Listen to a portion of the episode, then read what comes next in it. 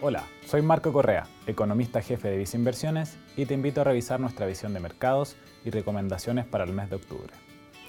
Recuerda que, si quieres saber más sobre nuestras recomendaciones, te invitamos a suscribirte a Invertir Simple by Visa Inversiones en Spotify y YouTube.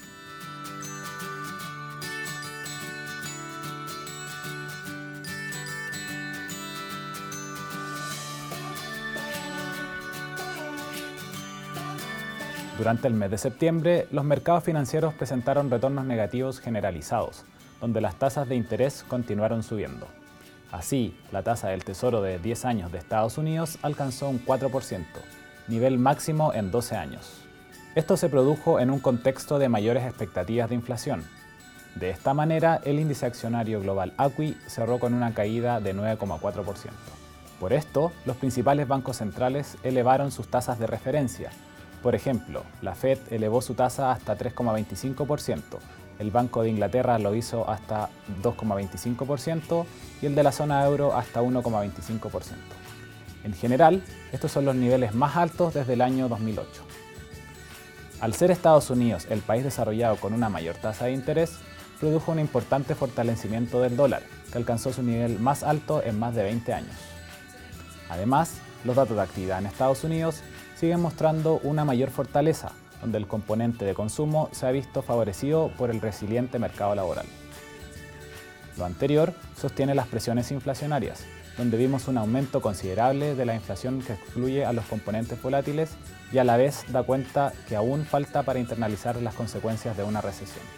Por otra parte, en cuanto a la zona euro y China, las perspectivas en general se mantienen negativas, en la primera destacan los riesgos geopolíticos y menor dinamismo del comercio global producto de la recesión.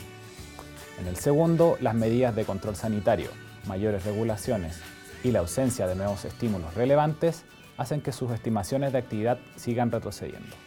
En el frente local, la actividad económica anotó una sorpresa positiva en relación a lo esperado, porque el IMASEC de agosto registró una variación nula en términos anuales.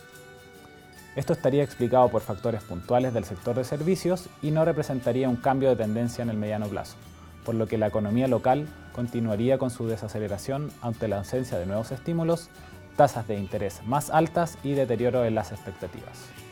Por su parte, las presiones inflacionarias permanecen elevadas. Así, el IPC de agosto mostró un alza de 1,2%, con lo que la inflación anual alcanzó niveles de 14,1%.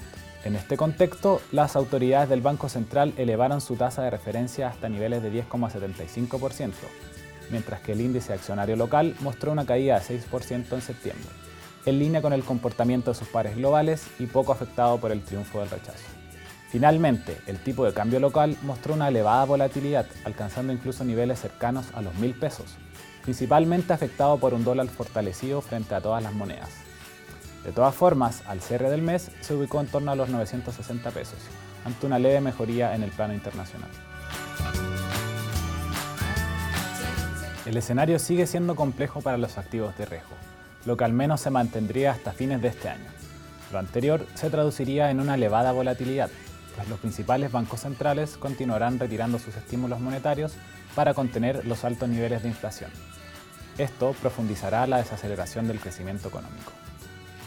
Además, se suman los riesgos geopolíticos de Europa, para los que no se aprecia una solución en el corto plazo.